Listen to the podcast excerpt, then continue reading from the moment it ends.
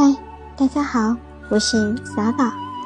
这次我们分享的仍然是纪伯伦的《先知沙与墨》第十四章“自由”。一位演讲者说：“给我们讲讲自由。”他回答道：“在城门旁，在壁炉边，我曾见你们婆婆崇拜自己的自由。”如同奴隶在屠杀他们的暴君面前，卑躬屈膝，歌功颂颂德。唉，在圣殿的树林中，在要塞的阴影中，我曾见你们中最自由的人，把自由像镣铐一样戴上。我真痛心，因为只有当寻求自由的愿望对你们也成为束缚。只有当你们不再将自由说成目标与和实现，你们才是自由。当你的白天不是没有牵挂，你的夜晚也并非没有需求和忧伤时，你是够自由的。但不如让这些事环绕你的生活，而你却赤裸裸、无拘无束地超越其上。可是你用不早睡。那链锁又如何能超越白天黑夜？你在懂事时，便用这镣锁拴住了你正午的时光。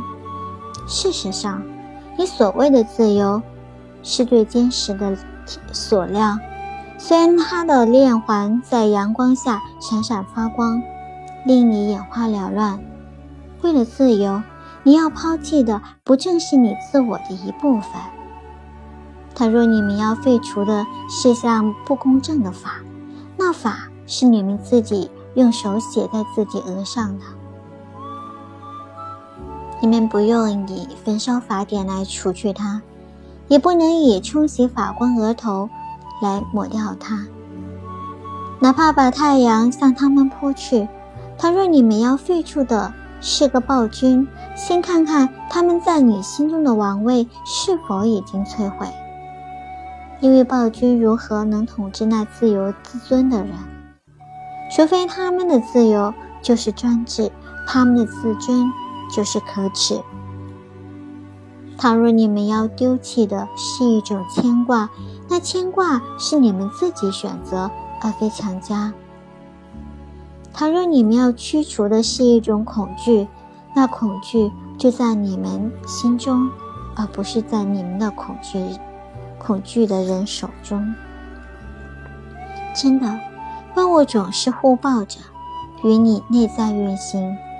欲望与恐惧，厌恶与喜欢，追求与躲避，它们与你内在运行，恰如光与影，成双成对。当那阴影消失，余光便成为另一光亮的阴影。如此，当你的失自由失去镣铐，它又成为那更大的自由的镣铐。